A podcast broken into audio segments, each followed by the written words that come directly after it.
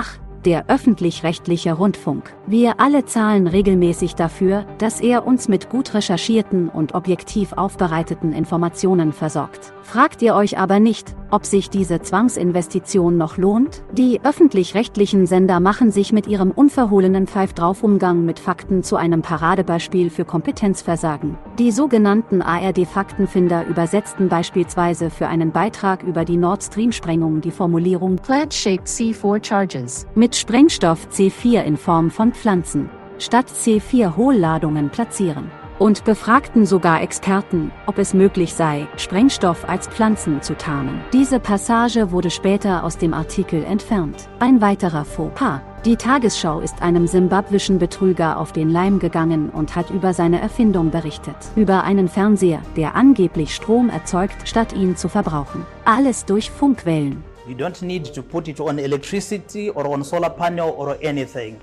As it is, it is a complete solution. Was für eine Sensation. Nur eine Frage drängt sich auf. Wie haben diese Journalisten es geschafft, die Schule erfolgreich abzuschließen? Neben Inkompetenz wird dem ÖRR auch Manipulation im großen Stil vorgeworfen.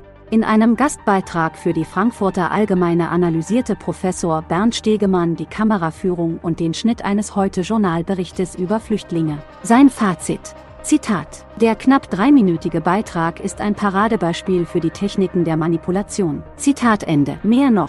Der WDR hat in einem Beitrag seine Mitarbeiterin als einfache Kundin dargestellt, ohne dies kenntlich zu machen. Der Sender räumte aber später ein, es habe sich um ein Missverständnis gehandelt. Waren da Gewissensbisse im Spiel? Selbst wenn es tatsächlich nur ein peinlicher Fehler war, schafft dies Misstrauen gegenüber den Medien. Was, wenn man eines Tages absichtlich eines Interessenten als einen zufälligen Passanten ausgibt? Kein Wunder, dass das Vertrauen der Deutschen in die öffentlich-rechtliche Medienwelt bröckelt. Mal ehrlich, wer Wer will schon jeden Monat 18 Euro und 36 Cent von seinem sauer verdienten Geld für ein Produkt von zweifelhafter Qualität ausgeben?